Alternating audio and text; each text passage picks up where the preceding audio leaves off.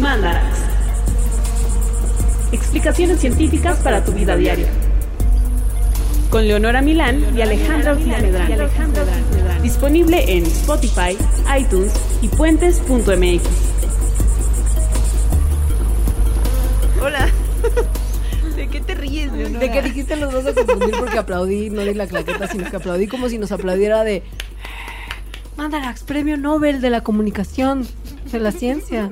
Es que este programa está siendo grabado en la semana de la entrega de los premios Nobel, amiguitos. Y, Y no hay uno de comunicación. No, no hay uno, por supuesto que ni no. nada parecido. Creo que no. Entonces no lo vamos a ganar, Pero pero, por eso sueño. chistoso. Exacto. Si no, sí lo ganábamos. Si hubiera. Claro, porque toma eso, Neil deGrasse, Acá, toma eso todos. Sir David Attenborough.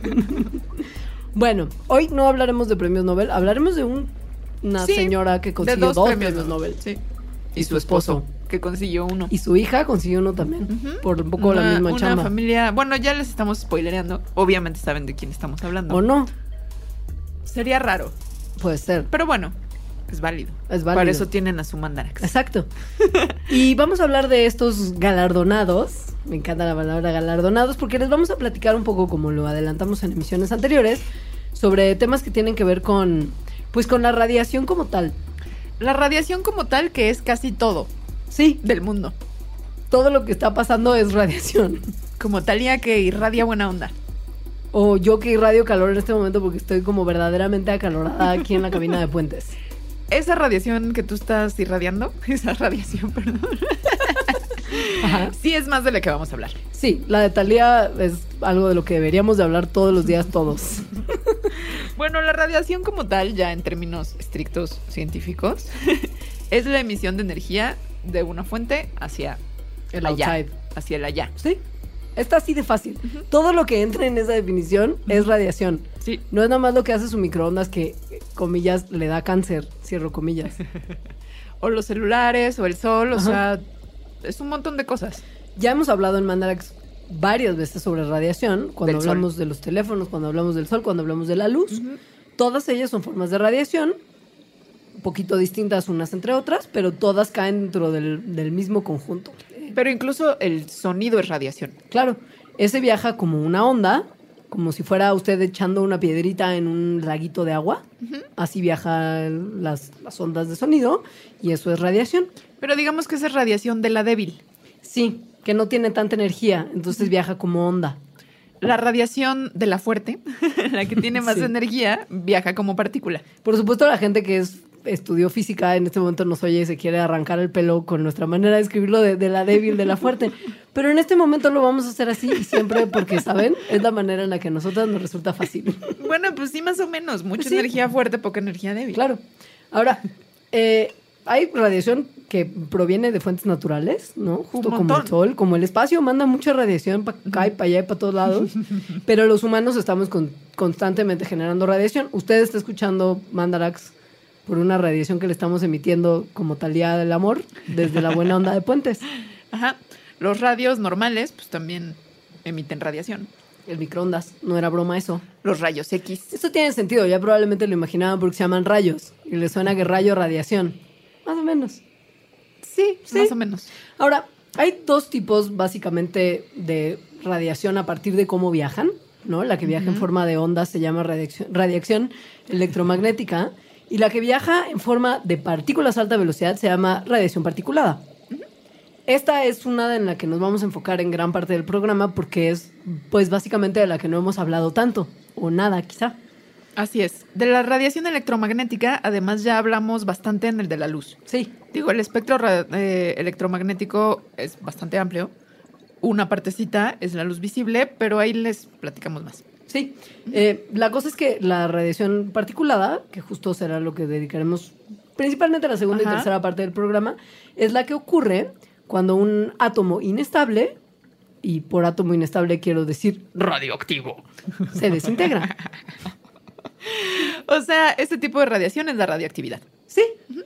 Eh, la radiación, radi- ¿por qué, tengo, ¿por qué digo radiación? No sé. Estoy viviendo en los es 80 como una durísimo. marca horrible de algo. Radiación, hermano.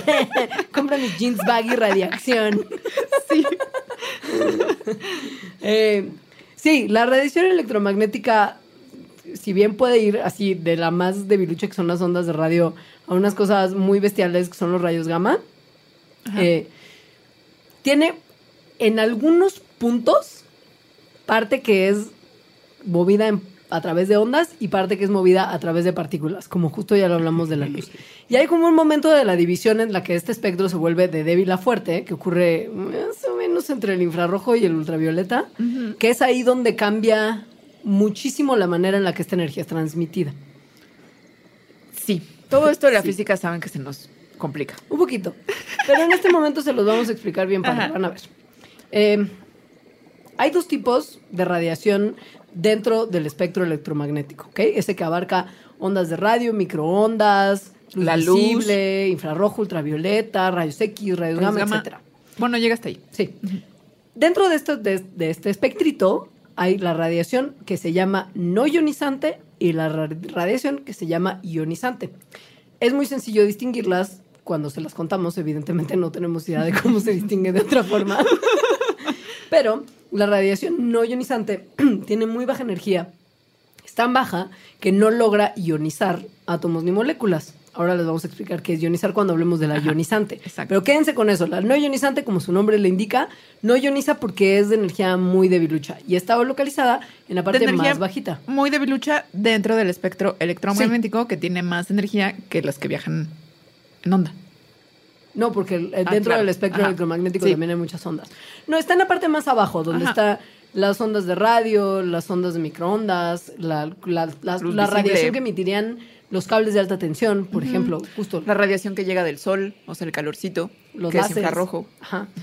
Ya del otro lado del, del espectro, que están los rayos como más, bueno, las, las, eh, las ondas más, la radiación más poderosa, está la parte ultravioleta, ¿no? Ya que Está como en el límite. En el límite. La línea es bien delgada porque además a- hasta Es en eso hay espectro. niveles. Claro. Y además es un espectro. Es decir, no hay como una cosa que corte así nomás. no marca, digamos, Ajá. como de ahora es tantito como así, no, así como, de, ahorita es tajantemente ult- ultravioleta y antes era tajantemente visible.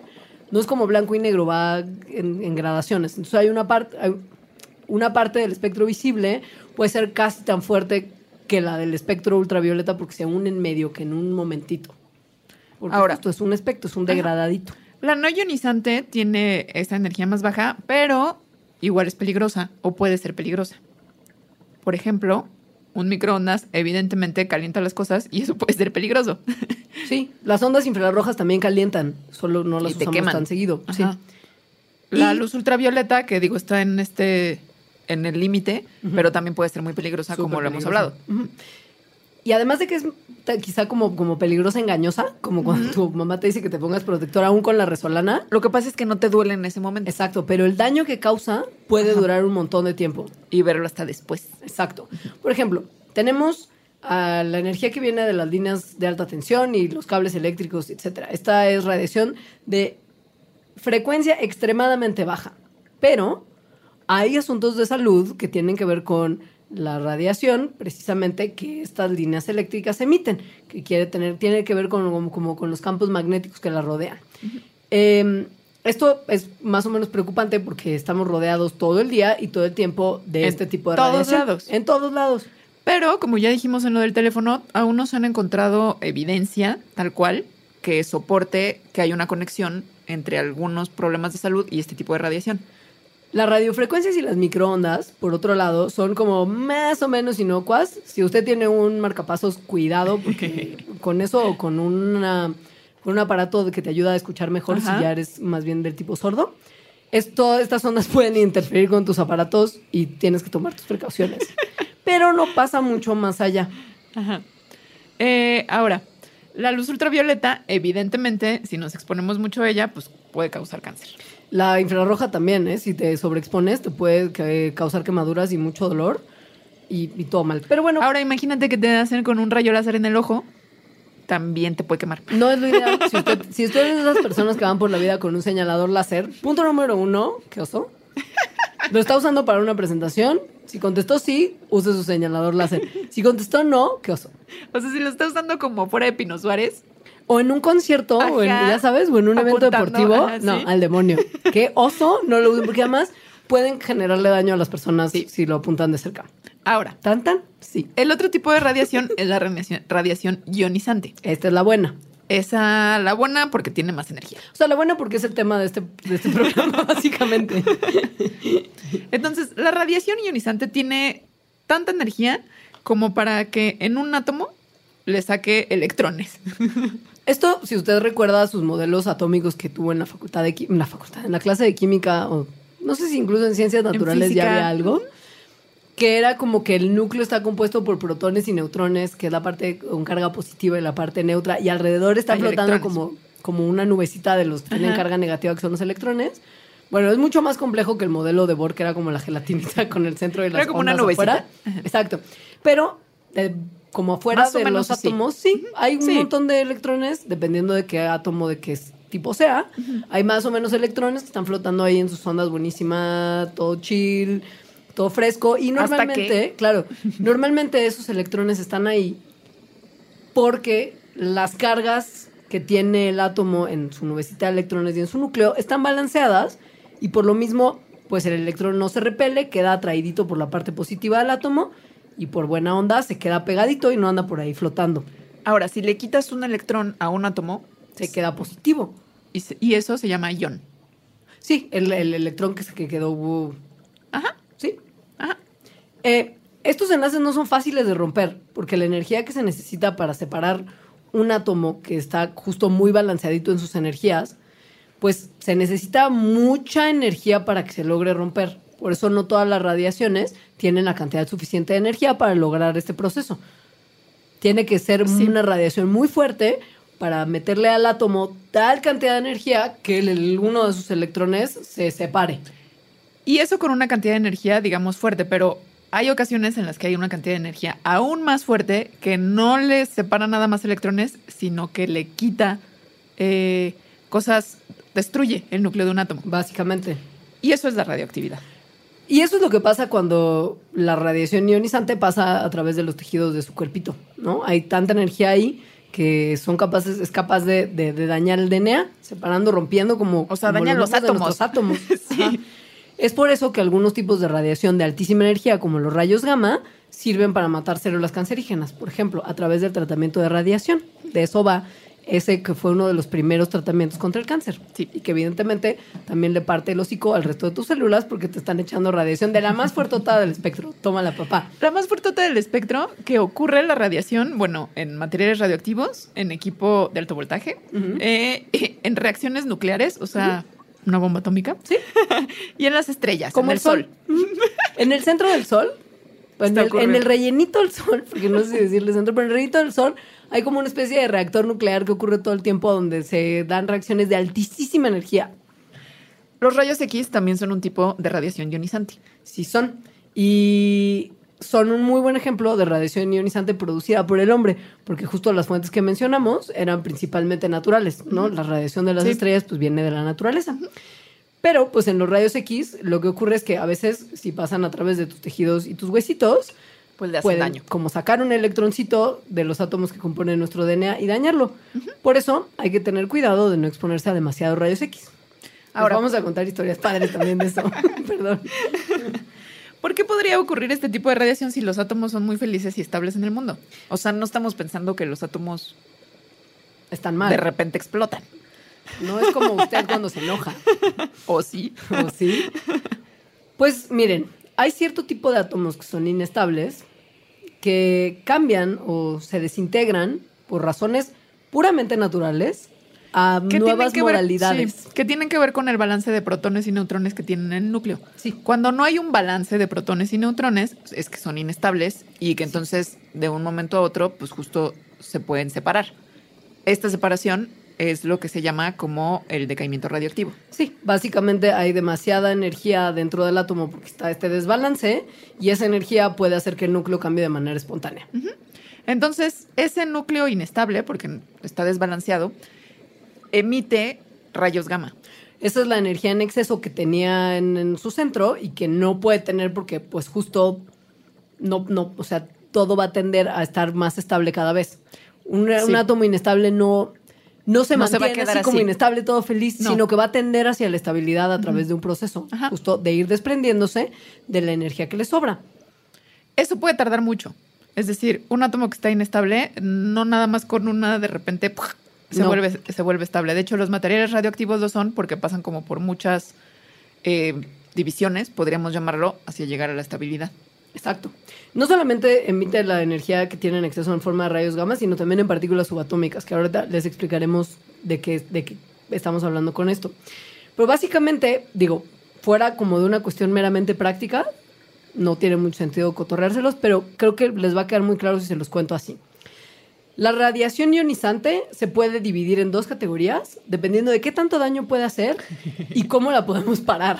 Es decir, qué O sea, que capacidad tanto puede penetrar. Exacto. Entonces, bueno, está la radiación electromagnética de alta energía, que son los rayos X y los rayos gamma, que si usted recuerda estaban dentro del espectro electromagnético, y que son un problema de tener y solamente los puedes parar con materiales muy densos como plomo o grandes cantidades de como tierra o concreto. Y luego está la radiación particulada, que son partículas, las partículas subatómicas de las que les iba a cotorrer, que son las partículas alfa y las beta. Esta radiación puede ser muy dañina, pero se puede bloquear muy fácilmente. Tiene poca capacidad de penetrar. Por ejemplo, por un papel. Las alfa en el caso sí. Y las beta por un poquito de metal o unos milimetritos de plástico. O sea, digamos un gorrito de aluminio. Exacto. Eh, las partículas alfa son dos protones y dos neutrones. Y están en formita de un átomo, el núcleo de un átomo. Tienen dos cargas, porque tienen dos protones, dos cargas positivas. Y lo que ocurre es que, como interactúan tan rápido porque tienen dos cargas positivas, suelen rápidamente juntarse con Una cosas beta. como partículas beta o rayos gamma y perder rápidamente su energía. Por eso se pueden bloquear tan fácilmente con una hojita de papel o con la primera capita de tu piel en caso de que te estén bombardeando con ellas. Pero si logran entrar al cuerpo, entonces sí pueden empezar a causar varios problemas. Como, este, pues, los efectos de la radiación. Se daña tu material genético, baby cáncer, quizá. Y en realidad, como entran al cuerpo estas, como la piel, se quedan ahí, es respirándolas. Y sí, entonces te dan como cancercillos adentro, donde respiraste. Cáncer, sí. cáncercito.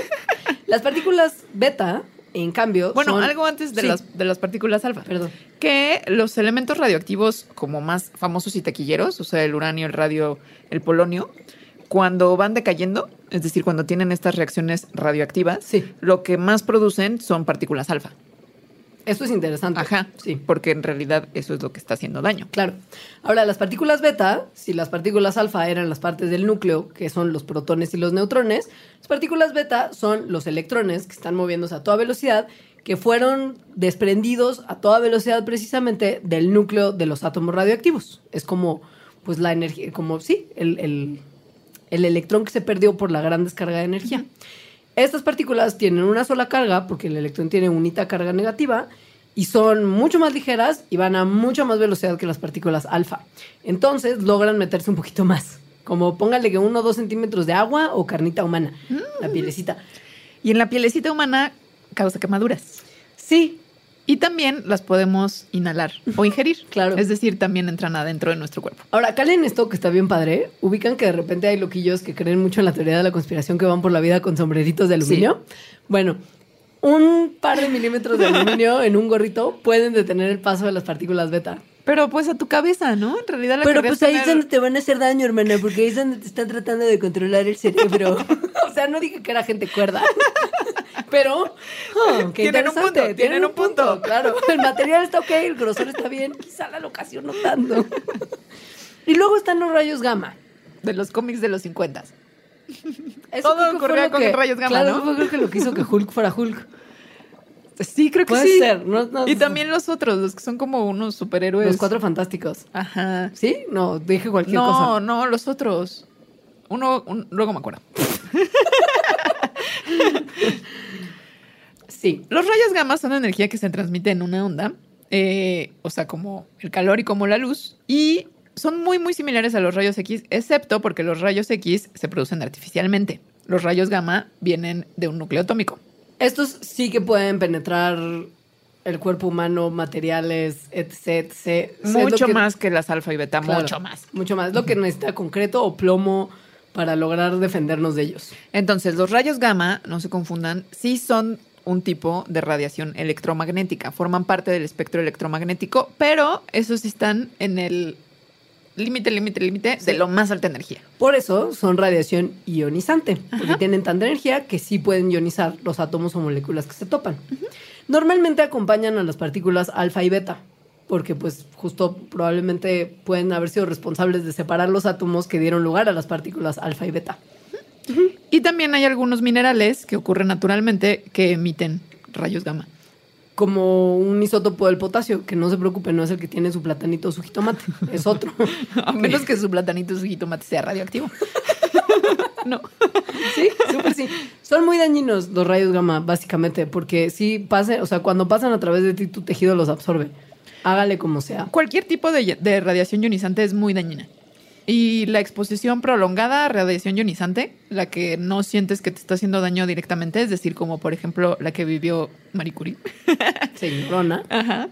causa mutaciones y a partir de ahí un montón de problemas. Enfermedad de radiación, quemaduras. O sea, se pone feo. Cáncer. Digamos que probablemente la muerte de Marie Curie no fue la cosa más. Eh, Aleatoria. no, no le deja toda la aleatoria, no como lo más amable para ver. Ah, no. que- Seguramente no. Como que no, no, te, no te dicen exactamente cómo fue el proceso, pero con la exposición que tuvo, claramente se- esa onda no estuvo bien. Mm, mm. Eh, bueno, según yo queda muy claro cuando, cuando es explicado así, qué parte de la radiación es la que es realmente mala. Digamos que, que casi todo es mala por- en un uso prolongado o una exposición prolongada, pero la peor y la que te puede causar más daño o al menos más daño inmediato es la ionizante. Sí. Y dentro de todo eso, es inevitable dar paso a platicar un poquito de la radioactividad. Ajá, porque a ver, si recordamos, nada más para hacer como un resumencillo, en la radiación ionizante están los rayos gamma, que siguen siendo el espectro electromagnético y se mueven como una onda, y están estas otras que se producen por el movimiento de partículas de súper, súper energía, Sí, que ocurren por el decaimiento. radioactivo. Exactamente. Eso es muy interesante porque miren, la radioactividad es pues, un término, básicamente, no es, o sea, no es una, no es una cosa, es un proceso. Es la desintegración de Un los proceso átomos. natural. Sí, literal, o sea, pero no es como, no, no es algo así como que se tiene la radio- radioactividad y se mete en una cajita. No, No. es algo que le pasa a los átomos, se desintegran. Los átomos en Todos. al- todos. Todos. De alguna, Sí. en algún, de o sea, en momento- algún grado son radioactivos, aunque no les llamamos así. No. Ahí les va. Los átomos se caracterizan, ¿no? Básicamente por el número de protones que tienen en el núcleo. Y la mayoría de ellos, la gran mayoría de los que aparecían en la primera parte de la tabla periódica que usted se aprendió, quizá, son estables. Quiere decir que tienen este balance, ningún electrón está ahí como queriendo fugarse, no hay descargas de energía. En la parte de abajo de su tabla periódica hay unos que ya están Que en más realidad la estabilidad tiene que ver con los protones. Exacto. No tanto con los electrones. O Exacto. sea, los protones y los neutrones están en el núcleo y ese, ambos, protones y neutrones, tienen que estar en un número balanceado. Y así están casi todos. Sí. Excepto los radioactivos. Exacto. Eh, un átomo radioactivo es inestable porque tiene un número no balanceado de partículas en su nuclecito. Es así de sencilla la definición. Y cuando este átomo sufre el decaimiento radioactivo, Que es que se quiere volver estable, pierde la energía extra o las partículas extras que tienen, manda un montón de radiación ionizante con esas partículas. y al perder esa energía o esa partícula que le sobraba, ya está ok. Ajá. O no, porque si es un elemento radioactivo, puede ser que requiera varias vueltas para estar ok. Exacto, como que no solo tiene que perder una cosita, sino varias. Y en estas muchas vueltas que puede, para- que puede tardar para hacer ok, es como más o menos se mide la radioactividad, porque hay algunas cosas que pierden eh, eso rápido y hay otras que no. Dependiendo de qué tan grande es el núcleo del átomo, dependiendo de cuánta energía tienen, porque pues esos, si se acuerdan del número atómico y todas esas cositas que estaban dentro de las cajitas de su tabla periódica, pues ahí se ve qué tan grande es el núcleo de un átomo, cuántos protones tiene, cuántos neutrones tiene y por lo mismo cuántos electrones debería de tener. Mientras más grande esto, pues es muy probable que si está inestable tarde más en, en llegar a un punto en el que esté estable de nuevo. Lo que son radioactivos de los elementos no son los elementos en sí, sino No. los isótopos que hay de los elementos, es decir, como formas de los elementos con un diferente número de neutrones. Em, por ejemplo, el carbono, que si se acordarán en su tabla periódica es el número 6, eso quiere decir que tiene 6 neutrones. Entonces, eh, si, en ese, si en su núcleo tiene otros 6 protones, entonces, Es carbono normalito que llamamos carbono 12 porque 6 protones más 6 neutrones. exacto. Ahora, si tiene 8 neutrones y 6 protones, porque siempre va a tener 6, porque ese es un número atómico y así, ya no es estable, No. porque tiene ese desbalance. Y ese es el carbono 14. Ujú. Ese isótopo de carbono, o sea, ese átomo de carbono 14, es radioactivo. Tiene un montón de energía, es inestable, quiere volverse estable. Después de un tiempo largo, esta energía va a ser liberada del átomo inestable. No se confundan. Y va a dejar de ser radioactivo. Cuando esto llegue al final, sí. Todos los materiales radioactivos eventualmente se decaen, solo no a la misma velocidad, no tienen la misma tasa de decaimiento. Por es ejemplo, a lo que se le llama Ajá. la vida media. la vida media. La vida media es el tiempo que tarda para que la mitad de los núcleos radioactivos se desintegren, tengan su decaimiento. Ajá. La mitad, por eso es vida media. Y eso depende de cada elemento, nada más que es estable para cada uno de ellos. Por eso el carbono 14, como sabemos cuánto es su vida media, entonces podemos hacer cálculos de los fósiles. Ajá. porque vemos cuántos radionúcleos, que son estos núcleos inestables, quedan en determinado material. El yodo 131 tiene una vida media de 8 días. El uranio 238 tiene una vida media de 4.5 billones de años. O sea, es, esa es la, la escala de cuán diferentes puede ser el tiempo que tarda un átomo radioactivo en estabilizarse. Y algo es más radioactivo si su vida media es más corta.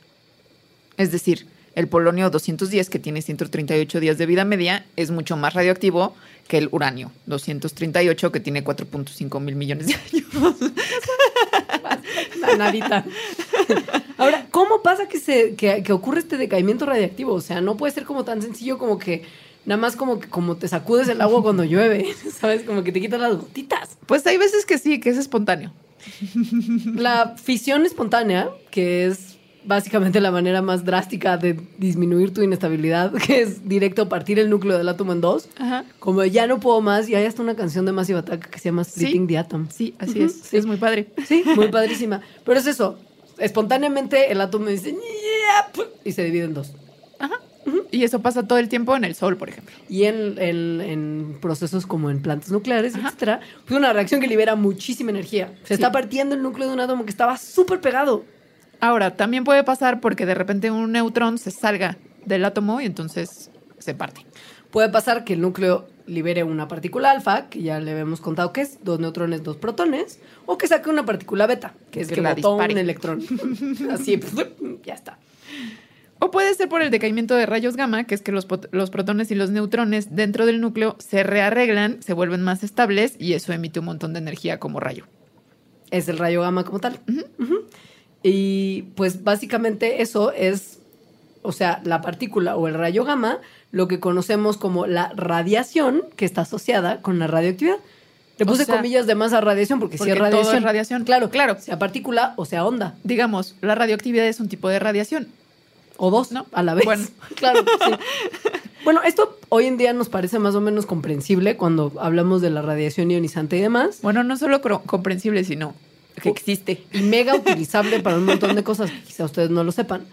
Eh, pero no siempre, fue, no siempre fue tan claro. Tomó mucho tiempo que se dieran cuenta. No, ni siquiera se sabía. No, nada. Justo entra Marie Curie una vez más. Pero no Marie Curie la primera. Resulta que había un tipo que en el 96, pero de los 800, 1896, llamado Henri Becquerel, Henri. estaba usando materiales que eran fluorescentes naturalmente, porque padrísimo, fosfo. Ajá, sí. Y los estaba usando para estudiar las propiedades de los rayos láser que habían sido descubiertos el año antes por otro tío. Y lo que hizo fue exponer un Material. material fluorescente, sí. a la luz del sol, y lo puso en unas plaquitas fotográficas que estaban básicamente como envueltas en papel negro, creyendo que el uranio lo que hacía era absorber la energía del sol y luego liberarla en forma de rayos X, porque era una época en la que no se entendía absolutamente nada de lo que pasaba. Bueno, sí, porque empezaron a entender muchas cosas. Claro, pero solamente cuando el experimento falló. Esto está bien padre. Resulta que el día nublado en el que Becquerel hizo su experimento En París. fue en París y bueno, era el día nublado. Les spoileré la historia. Estaba nublado. Pero aún así Becquerel dijo, mira, ya hice lo de las placas fotográficas, ya les puse el uranio, ya las envolví en papel, las voy a revelar igual a ver qué pasa. La cosa que se tendría que esperar es que no pasara nada, Nada. porque no podría haber absorbido los rayos del sol, porque Por- no hubo, porque estaba súper nublado. Claro. Pero ¡Sorpresa! reveló. Había imágenes que se veían fuerte y claro, que lo que probó es que el uranio estaba emitiendo radiación sin necesitar una fuente externa, No, como el sol, él tenía la energía. ya dentro. Y entonces, Ajá. pues básicamente el tío descubrió la radioactividad así. O sea, había un elemento que estaba por sí solo emitiendo energía. Ahora, Becquerel tenía dos estudiantes, Pierre y Marie. Curie, Curie, que hicieron obviamente más investigaciones y descubrieron que había otros elementos que podían radiar, irradiar los mismos rayos similares a los que había descubierto Becquerel. De hecho, ellos se dieron a la tarea de extraer, por ejemplo, uranio de, de- del oro y se dieron cuenta de, bueno, no del oro, es como de un, de un mineral que se llama ore en inglés. Eh, pero se dio cuenta que, que lo que sobraba, se dieron cuenta que lo que sobraba del material que estaban usando para extraer el uranio era todavía más radioactivo que lo que habían extraído ellos. Y así descubrieron el polonio y el radio, que son súper radioactivos. Y que, como un brevísimo paréntesis, ellos manejaban con las manos, sin ninguna precaución. Es que no se sabía que era peligroso. Nada. Y bueno, algo padre es que, bueno, hay muchas cosas padres, pero algo padre es que Marie Curie inventó la palabra radioactividad. Sí. Y el elemento polonio se llama polonio porque ella era polaca. Su nombre de soltera es Lodowska. Oh. No se llamó Curie porque pues Marie Curie era cacofónico y si yo hubiera sido su mamá no le hubiera puesto así. Pero pues así se llama el marido. Eh, ambos ganaron un premio Nobel. Marie Curie ganó dos porque Después. su esposo murió temprano, lo atropellaron en un momento en la calle. Ella se quedó con su cátedra en la Sorbona, que fue además la primera vez que esa universidad tan pedante le daba una cátedra a una mujer. Era una increíble. Era una Marie Curie. increíble, una chida. Su hija tuvo dos hijas, una se dedicó a, a narrar la historia de los Curie y la otra directo a continuar las investigaciones de la Y mamá. también se ganó un premio Nobel. También, Marie Curie es la única mujer en la historia de la humanidad que ha ganado premios Nobel en dos disciplinas distintas, que fueron física y química. Y bueno, manejaba los elementos así con sus manitas, Fresca. con su ropita muy fresca, no se sabía. Y pues que comenzó a enfermar. Se murió de algo que se llamaba anemia plástica. Que es muy rara. Claro, hoy sabemos que tiene que ver con que estás expuesto a altos niveles de sus como descubrimientos más famosos, ¿no? El polonio y el radio. y era tanta la exposición Que todas sus cosas siguen radioactivas. ella misma y sus restos siguen siendo radioactivos. O sea, su ataúd está cubierto de una, de una capita, digamos, de plomo. Una capita como de dos centímetros. Ajá. O sea, no es una capita. Y bueno, si bien está en este eh, en- eh, sarcófago Bueno, de plomo, y- está sus- en. Y sus cosas también. Sí, y si vas a verlas al museo, te hacen firmar una responsiva de que el museo no es para nada responsable de que tengas envenenamiento radioactivo.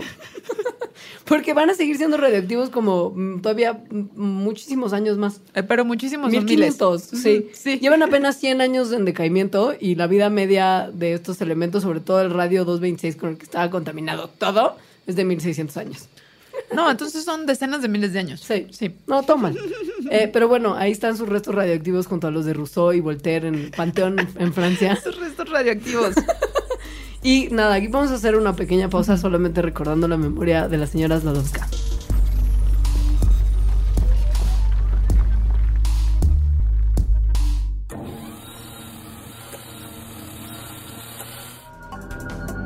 Sabemos que conocer la Ciudad de México es complicado sin una buena guía. Por eso te recomendamos Museoma, la guía que combina diseño editorial e ilustración para ayudarte a conocer todos los museos de la ciudad. Ya puedes comprar en preventa a través de Kichink el volumen 1 de Museoma, que se enfoca en los más de 40 museos del primer cuadrante de la ciudad, el Centro Histórico. Bueno,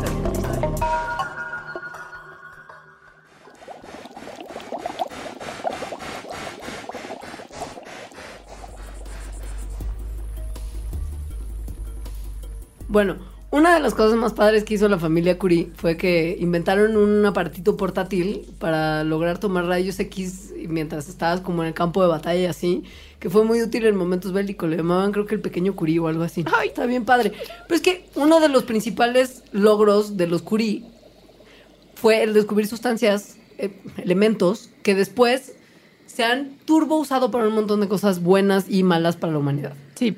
La radiación se usa actualmente en un montón de cosas. No solo los elementos radiactivos, la radiación, la radiación en general. La radiación. Sí. Ya mencionó ahorita lo de la datación con isótopos de carbono. Eso es súper importante. arqueología y paleontología. Sí. Para la exploración espacial, super sí. Geología. Y cosas que tal vez no nos podemos imaginar tanto. Sabemos de los usos médicos. O sea, sabemos que para diagnosticar, monitorear, tratar un montón de enfermedades y un montón de condiciones, se usan tanto radiación como de la más sencillita como rayos X, hasta así algún tipo de elementos radioactivos para usar como medio de contraste y que salgan tus tomas más acá.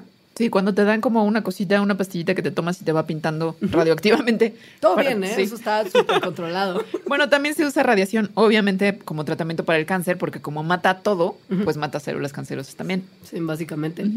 Eh, el cáncer de tiroides en particular es muy susceptible a la radiación y afecta entre el Ya 3 y hablaremos nueve- por qué. Sí, de la población mexicana. Ya verán, ya verán.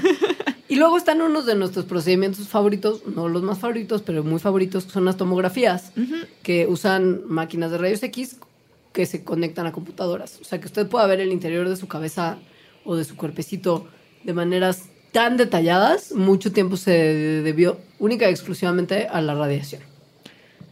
En la industria de la comida, de los alimentos de la agricultura, se usa un montón de radiación, porque los rayos X pues matan cosas también, ¿no? Ya Como- dijimos que son dañinos. Claro, como, los, como las bacterias y a los Ajá, virus. Sí, entonces se usa mucho rayos X para pasársela como a sus tomatitos, que se les maten todos los bichos y no se vuelven radioactivos. Es decir, son seguros para comer. Sirve para esterilizar equipo médico sin ponerles tóxicos químicos o calor extremo. Eh, se puede sustituir, por ejemplo, el uso de cloro, que es tóxico, es difícil de manejar, para desinfectar agua. En el futuro, tal vez. En el futuro se podrá matar las bacterias en nuestro este, drenaje y así.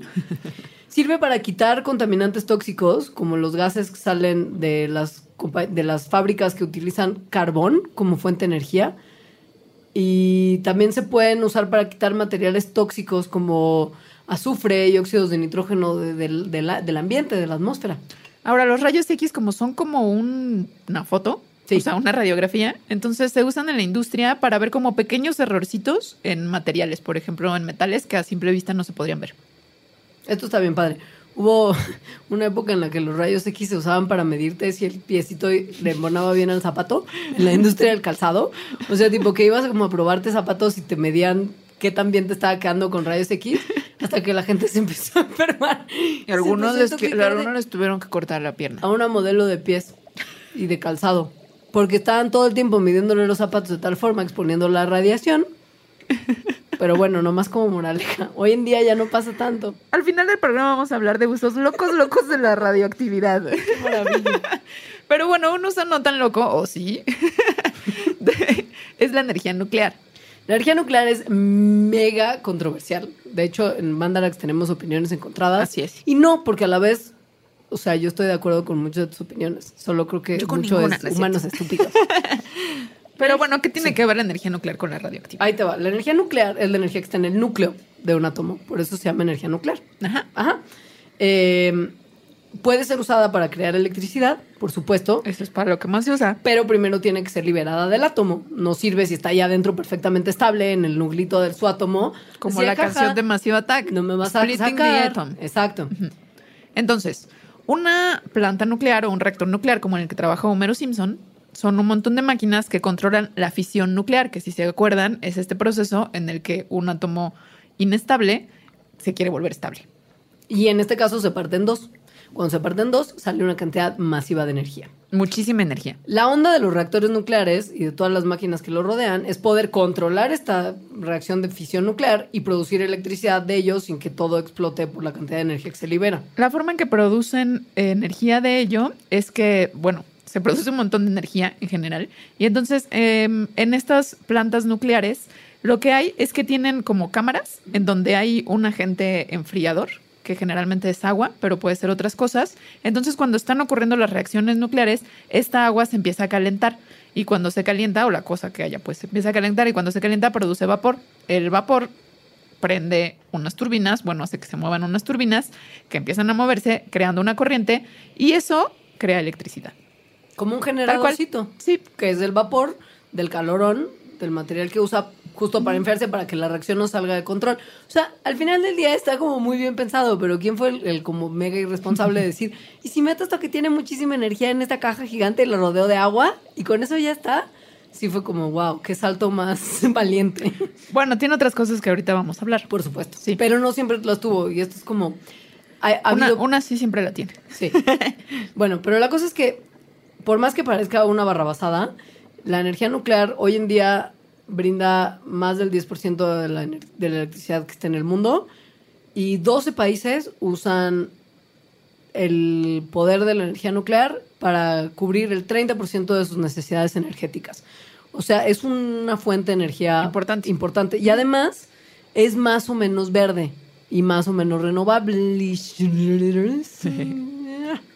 Claro. Verde, verde en el sentido de que no genera gases de efecto invernadero. Ajá. Está como contenida en ese sentido. Y por lo mismo no contamina de la misma manera que contaminaría un combustible fósil. O Sí. la industria como de hidroeléctrica, por ejemplo, también, que es contaminante y, y- y costosa. Digamos que lo que yo pienso es que es en cuánto tiempo mides la contaminación. Pero eso lo hablaremos ahorita, Claro. que hablemos de los desechos radioactivos. El elemento que más se usa para producir radioactividad, bueno, energía nuclear, es el uranio. Pero solo un isótopo de uranio, que es el 235, que es raro. O sea, hay poquito. Y no es fácil conseguirlo y solamente los países que estén como suscritos a un acuerdo internacional del uso responsable de la energía nuclear pueden tener acceso tanto a ese uranio o a su equivalente en isótopo de plutonio que pueda hacer funcionar esas plantas. ¿Y por qué eso? Y porque es un- una fuente de energía cara, porque tienes que montar toda esa maquinaria y mantenerla en buenas condiciones. Es generalmente una fuente de energía de países en desarrollo. Digo, de países desarrollados, no de países en desarrollo. Ahora, Salvo cuando se, está, México. cuando se está produciendo ese material, bueno, esa energía nuclear, evidentemente en ese momento pues se crea un montón y si estás ahí pues te puede hacer mucho daño o si explota, como ha explotado a veces.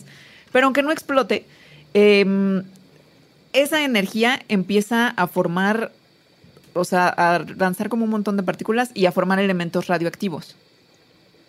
Sí, lo que pasa es que al momento de romper núcleos de los átomos en dos, eventualmente el residuo es algo inestable. Ajá. Porque ese átomo estaba estable en un principio. Hasta que se vuelva estable, pero pueden pasar cientos de miles de años, tal Exacto. cual. Y mientras van pasando estos años, estos núcleos radioactivos que se generaron de desperdicio de la reacción van afectando los materiales que están alrededor, como los organismos y el ambiente. Y puede ser mega tóxico porque puede causar quemaduras y aumentar el riesgo de cáncer, de enfermedades de la sangre, de destrucción de los huesos.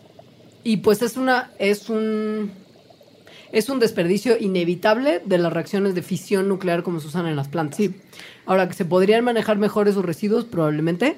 Pasa que tampoco se sabe muy bien qué se hace con ellos después. ¿Ya sabes? Como esa es una... Exacto. Esa es la parte de irresponsabilidad que a mí me molesta mucho. que es muy grande. Es muy grande. Lo que se hace actualmente, como les habíamos dicho, esta energía eh, permea, o sea, puede atravesar un montón de cosas. Entonces, se mete en unas, en unos como cascos gigantes de concreto o en agua, que no, que no penetre el agua.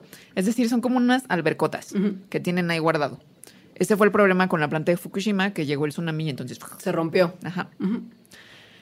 La cosa, y les voy a recomendar un documental bien padre que se llama Into Eternity, es que aunque lo hagas muy bien, en realidad tienes que estar pensando en cómo guardar algo durante 100.000 años, Claro. pon tú. Que si piensas 100.000 años hacia atrás, mm, ¿qué estaba haciendo la humanidad, no? ¿Qué va a estar haciendo en 100.000 años? ¿Va a existir la humanidad? Como que hay que tener una consideración en un Claro. tiempo que es difícil de imaginar. ¿Verdad? Eh, México tiene energía nuclear. Sí, tenemos una central en Laguna Punta Verde. Limón, Veracruz. Justo muy así. poquita electricidad con esta energía, el 4% nada más.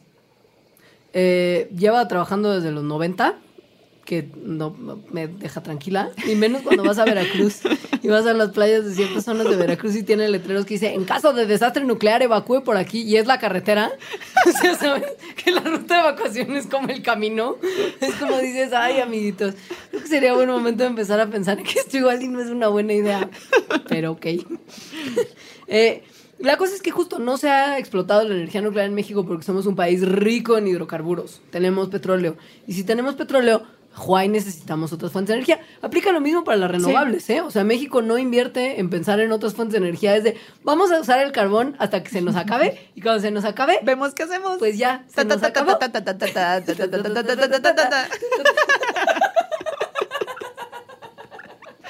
En realidad creo que ahí el problema es esto que acabas de decir, que es inversión, porque Sí, la energía claro. nuclear, digo, aunque tiene estas cosas que yo me pondría y estaría en la marcha contra ella, Claro.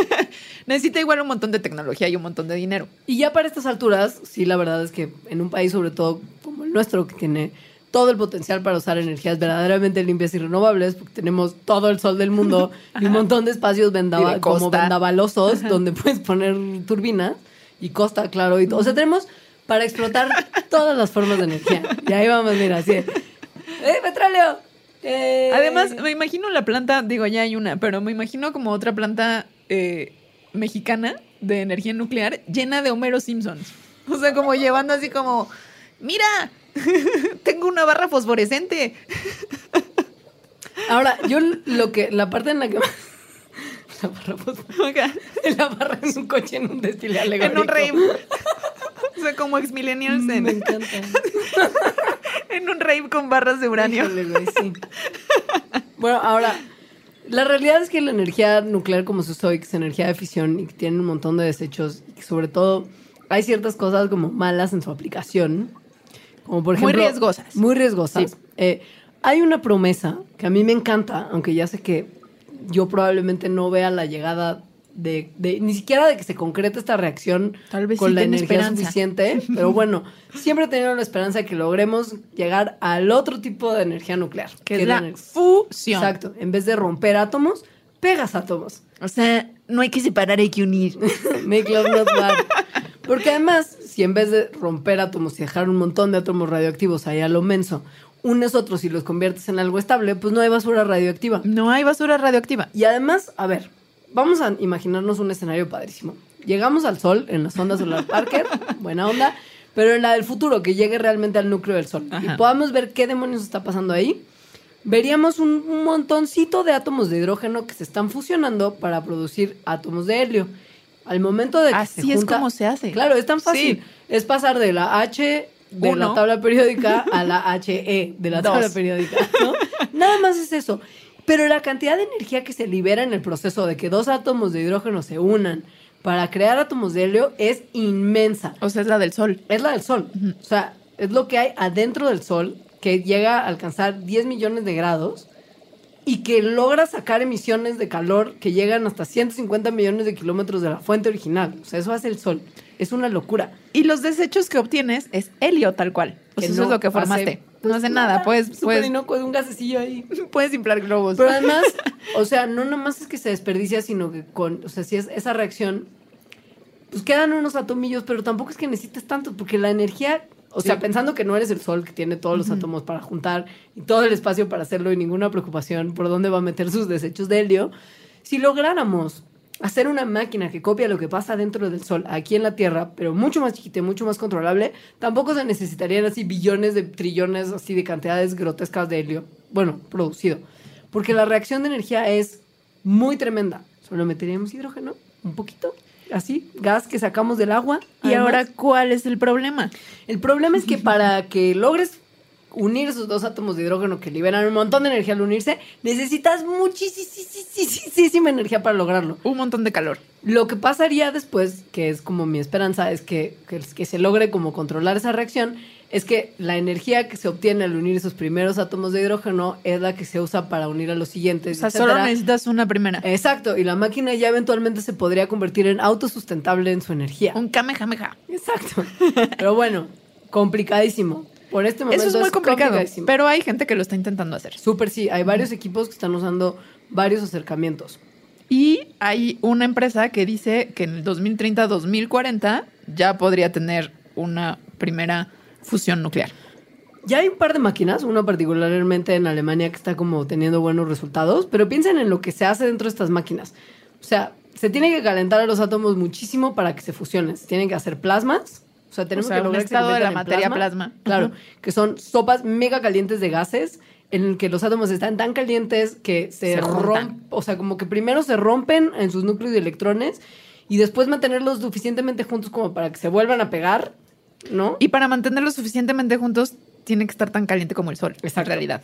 ¿Y cómo demonios vas a lograr que un plasma súper, súper, súper caliente y toda la energía que libera estén ahí sin que todo también explote o se derrita? Pues o- hay una ¿no? forma fácil para el sol, que es ser muy grande y tener un montón de fuerza de gravedad. Acá tendríamos que hacer básicamente uso de toda nuestra inteligencia y quizá imanes. Porque piensen, o sea, se calentaron tanto los átomos que se rompieron, pero tenemos que hacer que no se separen. Entonces, una gran manera de hacerlo es como usando algo que, Un campo magnético Claro. súper, súper fuerte. que logre sobreponerse al, a la La- intención natural de, repu- de, rep- de repelerse que Ajá. tendrían esos átomos. Y eso lo hacen en, en una cosa que se llama toroide, que es como una figura, una dona es un Una toroide dona, en realidad. sí. Ajá. Pero es que es de la geometría sagrada, hermana. de verdad, alguien me dijo. No sé por qué, pero sí es. Bueno, el toroide eh, lo que hace es formar como este campo magnético súper, súper fuerte que haría que los átomos no se salieran. Bueno, las partes de los átomos no se fueran por todos lados, Se sino que más bien se unidos. Exacto. El término que usan es para este tipo de máquina es tokamak, porque es la palabra rusa que se inventó para este aparato. Ajá. Chao, ya está. Y el otro implica usar láser para lanzárselo a un combustible para que de esa forma ese combustible se mega caliente y los átomos se calienten instantáneamente y se unan en fusión. O sea, Ese es no el está tan fácil. método. No está tan fácil porque sí es muchísima energía, en- energía la que se necesita. Pero Eventualmente podría lograrse. Exacto. Y si se logra, se acabaron todos los problemas que platicaremos brevemente en el bloque 3.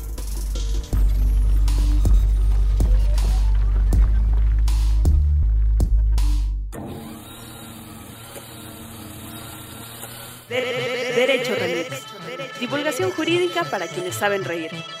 Con Miguel Pulido, Itzel Cisneros y Gonzalo Sánchez de Tagle.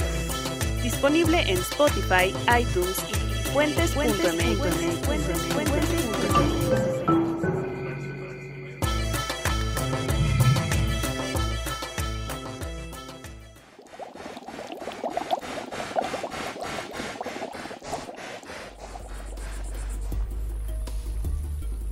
Ok, han pasado un par de incidentes en el mundo que hacen que la energía nuclear sea súper como satanizada alrededor del mundo y con toda la razón. Uno en particular fue muy horrible y ocurrió en el 86. Estamos hablando, obviamente, de Chernobyl, en Ucrania. Sí. Resulta que en las horas tempranas de la madrugada, de el 26 de abril del 86, la planta nuclear de Chernobyl explotó. Y fue el peor desastre nuclear que el mundo ha visto Hasta ahora. Hasta ahora. Entonces, bueno, esto, Chernobyl actualmente está en Ucrania, en ese momento era la Unión Soviética todavía. Había... Pero una parte como que a los rusos no les importaba. O sea, Ajá. como a la nave madre de la Unión Soviética no les importaba no, tanto. No. Y había unos pueblecillos como cerca de la planta de Chernobyl, ¿Dónde? especialmente uno que se llama Pripyat Donde vivían los trabajadores de la planta y sus familias. y sus familias. 50,000 como sus niños personas. pequeños. También había otra, otra ciudadcita Chernobyl que tenía 12.000 personas. Básicamente lo que había como uniendo a estas, de estos dos pequeños poblados era la esperanza de la energía increíble y trabajos para todos, que era la planta nuclear, que está usando un diseño que en ese momento era la hostia, Creo que Que- vieron que estaba mal. súper mal. O sea, hoy en día ya todo el mundo sabe que ese modelo estaba re malito. Usaban uranio para calentar agua, haciendo el tema de- del vapor Ajá. que enfría las turbinas y genera electricidad, etcétera. Pero acá lo que pasaba es que el agua no se estaba usando para enfriar, sino que, o sea, no había nada que controlara también la reacción y se terminaba de, de- de calentar un montón, se volvía más reactivo por, por O sea, el material usaban- que usaban, usaban grafito Ajá. en vez de Entonces, agua. no había una cosa que controlara eso y que parara la reacción. Exacto. Ajá. Entonces, Pero además tontos, porque el agua ya estaba ahí. Sí, Solo no lo pensaron bien. no la usaban como el agente enfriador, solo la usaban para producir el vapor. Eso cre- creó como un loop positivo en el que cada vez había como más reacción y se calentaba más y Sí. más el núcleo nuclear. hasta que eventualmente pues le dio. Ahora, la parte en la que ya no le, que se puede ver claramente que era una región de la Unión Soviética que no le importaba la nave madre, es que tardaron 36 horas para dar el anuncio de que había pasado ese desastre para evacuar a la población. Los dejaron ahí 36 horas pudriéndose en la radiación Sí. emitida por el desastre nuclear más grande en la historia de la humanidad. Está muy horrible. Está muy horrible. Bueno, y además les dijeron, luego regresan. No pasa nada, dejen sus cosas. Ahorita volvemos. En ese momento, 36 horas después, ya había varias personas vomitando, con dolores de cabeza, sintiéndose mal, pues básicamente porque estaban radiados. Y porque además el yodo 131, que era uno de los eh, iones que fueron eh, este, sacados, tiene una vida media de 8 días. Recuerden que vida media corta, más, Más radioactivo. radioactivillo. Más peligroso. Y se ingiere rápidamente a través del aire y se localiza en la glándula tiroides. Entonces ya no hay nada de ese elemento ahí, pero Chernobyl sigue siendo radioactivo. Sí, porque, porque- no nada más había ese isótopo, Claro. había un montón más. Eh, en particular uno, que tiene el cesio 137, que tiene una vida media de 30 años, es decir, sigue activo porque apenas la mitad ha decaído, em, que tiene mucho que ver con el cáncer de tiroides. Muchísimo. Resulta que, y el yodo también, porque es el que como justo entra más rápido y se localiza ahí. Eh, estos isótopos radioactivos tienden a ser absorbidos por la tiroides y causan directo cáncer de tiroides, sobre todo en los niños. Porque tienen su tiroides chiquita. Y el yodo radioactivo se estaría más concentrado ahí Ajá. en sus tiroiditas bebés.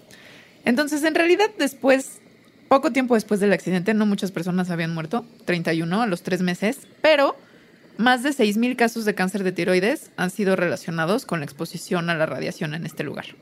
Ahora, contrario a lo que se pensaría, fueron pocas pérdidas humanas comparado con la magnitud del desastre. Sí, en realidad sí. Sobre, incluyendo las de cáncer, ¿eh? O sea, 6.000 personas con cáncer de tiroides probable es mucho menos de lo que probablemente estaban calculando que podría haber desencadenado este episodio. Aunque hay- aquí solo se están contando como los de cáncer y las muertes, pero hay historias terribles de las mujeres que estaban embarazadas, Ah, por ejemplo, o de mujeres en edad reproductiva y que después se embarazaron y que sus hijos pues nacieron muy mal, ¿no? Con muchos defectos de nacimiento. Sí. Sí, historias de terror. No, todo mal.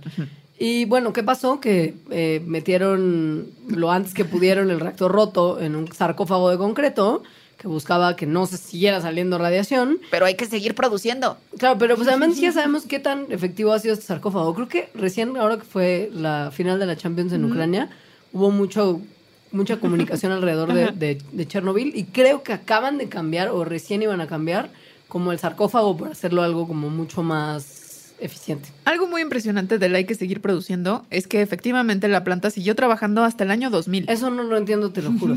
O sea, su último reactor, es que como debato, está defectuoso, ya explotó uno, ya Ya está. explotó. el lugar está todo radioactivo. Y sí lo está, pero hoy en día, como justo ya muchos de los elementos que eran más tóxicos ya decayeron y ya no están ahí haciendo daño, mucha de la vida salvaje que ya no existía en esa zona volvió y ahora hay muchísimos animalitos feraldes. Es como un santuario. felices. Sí, pero no los puedes tocar porque todos los animales son radioactivos, un poco tóxicos. Pero es muy impresionante que las poblaciones de lobos, por ejemplo, de Sí. Chernobyl, comparadas con las de otros bosques de la región, les va mucho mejor a las de Chernobyl solo por el hecho de que no hay seres humanos. Claro. O sea, somos peores que la radioactividad. Obvia. Además hay linces, venados, castores, águilas, jaguares, osos, todo. Zorros salvajes. Cachorritos de perrito de, de las mascotas que la gente dejó. Sí, radioactivos. no son mal, o sea, va- varias generaciones, pues. Pero bueno, seres humanos no podremos vivir ahí hasta en 20.000 años, por si las dudas. El otro accidente radioactivo es obviamente Fukushima, que es el segundo más grave que ha ocurrido en la historia de la humanidad. Ese sí estaba bien hecho, pero nadie vio venir que iba a haber. ¿Cómo? Nadie vio venir. Japón es súper sísmico. Un momento. Hay tsunamis. Construyámoslo en la costa. Un momento. Sí, vaya, o sea, no puedo, no puedo creer. En 2011 ocurrió esto. 2011 probablemente muchos de ustedes se acuerden, hubo un terremoto súper fuerte en la costa noreste de Japón. Eso hizo que hubiera un tsunami muy grande, que fue el que finalmente llegó a la planta nuclear de Fukushima y básicamente pues le destruyó un cacho. Cacho chiquito porque lograron sellar rápidamente la, la fractura. Unas personas muy heroicas que sabían que por estar ahí se iban a morir pronto, si se murieron pronto. Me muero, es algo tan Sí, japonés. Sí. Entonces, después del accidente hubo un montón de miedo en el mundo. Yo recuerdo que yo lo tuve Sí. porque está en el mar, ¿no? En el Pacífico, tal cual. Entonces, ¿cómo iba a ser la contaminación de todos los pececitos y las aguas ahí que finalmente llegan pues a todos los lugares del mundo, particularmente a América? Dice Estados Unidos y Canadá que no estamos en riesgo por la contaminación que ha llegado a las aguas de nuestro lado. O sea Dice. que la contaminación nuclear, la radioactiva, es tan baja que un rayos, una radiografía en el dentista es mil veces más fuerte que si nadaras ocho horas al día en esas aguas. O sea, nada. Lo consideran negligible, Ajá. digamos. No es que no haya nada, pero es como meh. Un poquitín. Y en realidad les vamos a poner en la bitácora una gráfica de este señorcito que hace cómics que nos encanta, que se llama XKCD, sobre amo. la radiación, porque sí hay un montón de cosas en el mundo que producen radiación. Todo el tiempo estamos expuestos y no pasa nada. Entonces, para hacer el comparativo con cosas como Fukushima. Exacto. Eh, desafortunadamente habrá habido mucha vida marina que sí se haya visto afectada. Sí. Es una cosa que se pudo haber evitado, probablemente, sí. Pero, ¿saben qué es lo peor? Que antes de todas estas cosas tan horribles que ocurrieron por accidente, éramos lo suficientemente imbéciles como para hacer este tipo de cosas a propósito. Estos ejemplos que les vamos a hablar de cómo se usaba la radioactividad para la salud en el pasado, Los padres. son padrísimos porque me recuerdan cuando la gente dice como la charlatanería pues no te hace daño, pues, te puede matar. Claro. Eh, en eso vamos a cerrar el programa, nomás para de- dejarles un buen sabor de boca de todo lo horrible que pudimos haber mencionado previo. ¿Qué se hacía en el pasado, Alejandra? Se creía que... Pues cuando se descubrió la radioactividad, por alguna razón la gente empezó a pensar que era buena, tal, así tal cual Buena para, para la la salud. salud. Ujú. Es que no. Para el reumatismo, por Sí. ejemplo, para darte como energía, que si tu cobijita con uranio. que un poquito de medicina con torio para la digestión. O sea, como sí, para estar bien, para ¿Qué estar tal- sano. ¿Qué tal supositorios radioactivos? Lo sabía, ¿eh? Lo sabía. Entonces, bueno, hace 100 años eso se creía. Sí. Además, la, radio, la electricidad se había descubierto hace relativamente poco y habían visto que no pasaba nada. Pues va a ser lo mismo con esto. Es igual. Eh. Eh. Eh. Wow. ¿O por qué pasó esto? No sé. Bueno, sigamos grabando desde el futuro o del pasado. No sé si ustedes nos están oyendo así. Pero cuando se cumplió la hora exacta de grabación, como que se apachicaron Y nuestros empezamos a hablar de la radiación. Y del pasado. bueno, si nos oyen así, seremos breves. Y si no, olvídenlo. Igual. Sí. Eh, resulta que había unos entrepreneurs, emprendedor le dicen hoy, que empezaron a vender agua radioactiva que tenía en sus componentes radón, que salía de unos manantialillos que tenían poquito de, pues, radón. Ya habían pasado medidores, se había visto que eran radioactivos, todo bien. Y lo que decían es que pues era buena y además era un producto científicamente comprobado. Es decir, si te la tomabas, estaba increíble para ti. La cosa es que el radón tiene una vida media de menos de cuatro días, entonces cuando ya la comprabas no tenían ya nada de radioactividad, lo cual evidentemente es algo bueno, pero en la lógica de que lo que uno quería era radioactividad era algo malo. En ese momento, como no entendían nada, decidieron que ya que se perdía mucho la radioactividad en el embotellamiento en el proceso, mejor venderte unos como envases para que tuvieras agua en tu casa, que estaban como capeaditos. Ajá, como que rellenados con agua para darle el tratamiento de radioactividad. Sí, capeaditos con elementos radioactivos para, para bien contaminar chida tu agua cuando ya estás listo para tomártela. Y no se perdiera el efecto mágico. Ahora, la industria comenzó a florecer, por así decirlo, y empezaron a salir algunos productos fraudulentos. Fraudulentos porque no tenían los niveles de radioactividad que decían que tenían. El gobierno incluso intervino en esto y quitó los productos frau- fraudulentos porque malos, malos, no te estamos radiando, y dejó a los buenos que producían radioactividad. Pero ya llegó un momento en el que se empezaron a salir de control. O sea, hubo un producto que era particularmente tétrico, que era el radioendocrinador, que era un contenedor que tenía papelitos que tenían como 200 microcuris, porque el curí es una Ajá. unidad para medir este tipo de elementos, de radio, que podía iluminar una pantalla fluorescente si se lo ponías junto. O sea, y esto tú te lo ponías sobre las glándulas de tu cuerpo, como justo sobre tu tiroides, ¡Ah, sobre tus qué padre! y para estimular su, su- su sí. función endocrina. Estamos O sea, hablando de los 30, más o menos. Entonces, poco a poco se fueron dando cuenta de que la gente se moría. en particular uno de estos entrepreneurs que usaba mucho su aparatito. A partir de eso, el gobierno de Estados Unidos empezó a investigar un poco más y a ver cuál era la seguridad y la efectividad. Y como no tenían ni seguridad ni efectividad, entonces empezaron a desechar y esta industria se vino abajo. Como un pequeño recordatorio nada más de lo increíble que es la vida, un encabezado que reportó la muerte del emprendedor que vendía agua con, rad con radón, no, con radio, decía, el agua con radio funcionó tan bien, o sea, funcionó súper bien hasta que se le cayó la mandíbula. Qué horror. Pero bueno, en realidad hasta los 60 del siglo pasado se seguían usando algunos productos que tenían una baja radioactividad, que probablemente no eran muy peligrosos, pero bueno, se usaban. Miren, agradezcan que vivimos en esta época, que ya se vio que igual hay mejores cosas que hacer con las La radioactividad. radioactivos, ¿no? Sí. Y que sí, sí sigue usando para medicina, pero ya está todo más controlado. Muchas gracias por escuchar. Les queremos un montón. Sí. Mi nombre clave es Pequeño Curí. Oh, me imaginé el aparatito. Mi nombre clave es Uranio 235. Nice, muy bueno. Oye, ¿y mm, cuáles son nuestras redes sociales?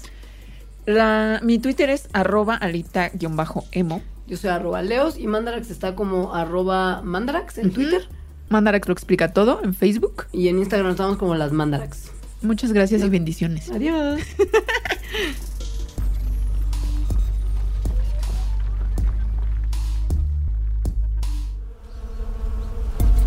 Mandarax. Explicaciones científicas para tu vida diaria. Con Leonora Milán y Alejandra Ortiz Medrano. Disponible en Spotify, iTunes y puentes.mx.